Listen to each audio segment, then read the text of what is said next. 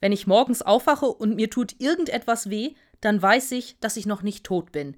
Das ist dann ein guter Tag. Das war der Humor meiner Oma.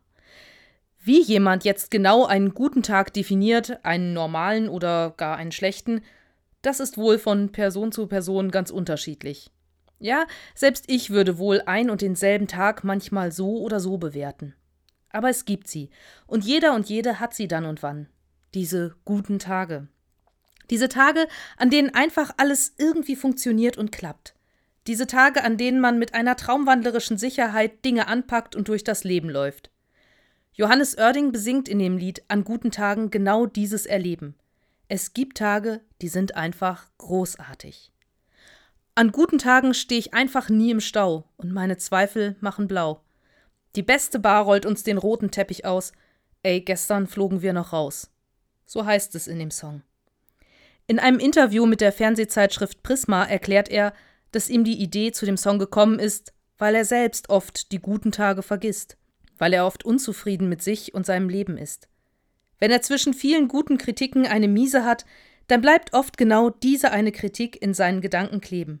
Sie überstrahlt dann einfach alles andere und bekommt eine Wichtigkeit, die ihr eigentlich gar nicht zusteht.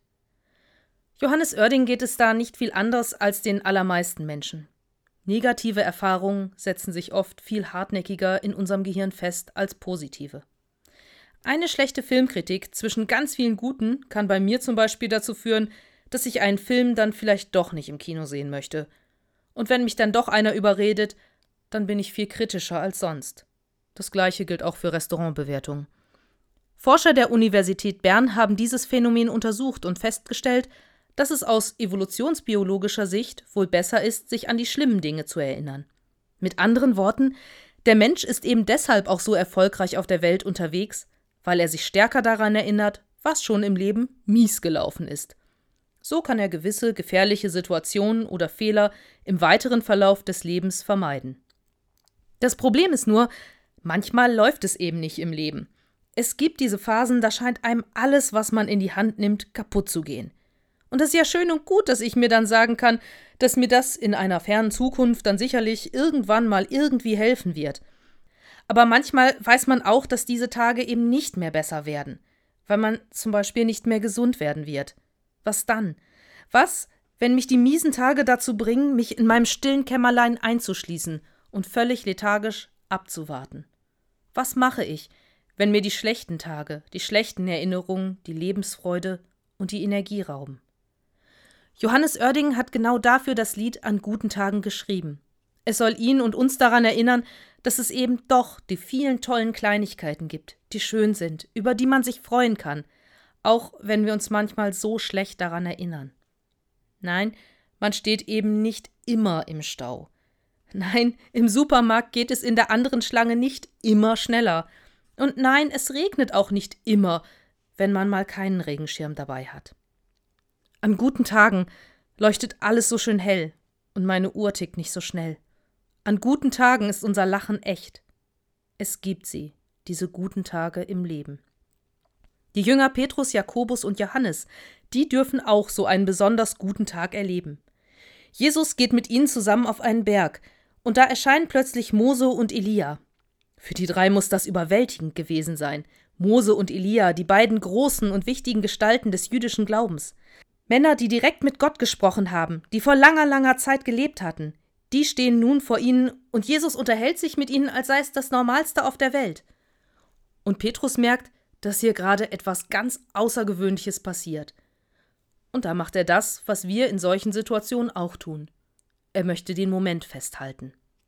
Wir zücken heute dann schnell unser Handy und machen Foto. Das konnte Petrus natürlich noch nicht. Er wollte Hütten bauen für alle. Er wollte diese Bergspitze so einladend und gemütlich gestalten, wie es nur irgendwie geht. So gemütlich, dass Mose und Elia für immer da bleiben wollen. Das funktioniert natürlich nicht.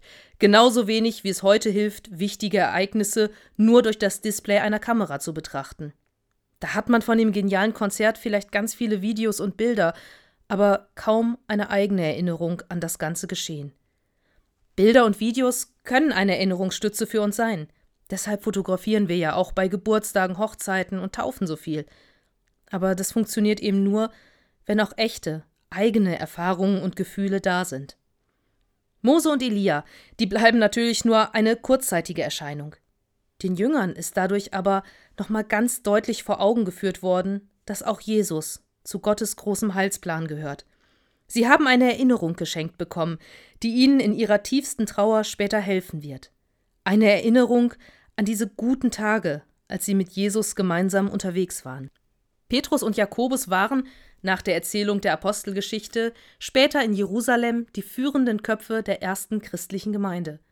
Und sie hatten da mit Sicherheit eine Menge echt mieser Tage und viele schlechte Erlebnisse.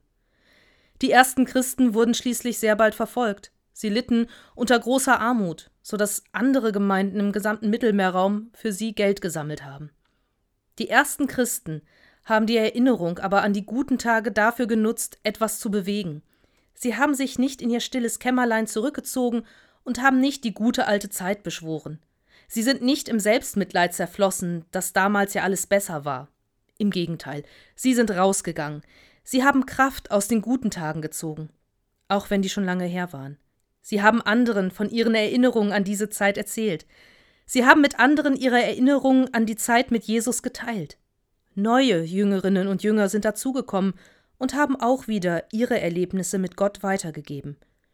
Über all die Jahrhunderte ging es weiter, bis zu uns. Jetzt sind wir an der Reihe, uns an die guten Tage zu erinnern. Uns daran zu erinnern, wo Gott auch in unsere Leben eingebrochen ist und etwas verändert hat. Es ist an uns, dem Feuer des Evangeliums Nahrung zu geben, es nicht verlöschen zu lassen, sondern es weiterzugeben, an diejenigen, die nach uns kommen. Denn an guten Tagen gibt es nur hier und jetzt. Schau nicht nach links und rechts, vielleicht nach vorn, doch nie zurück.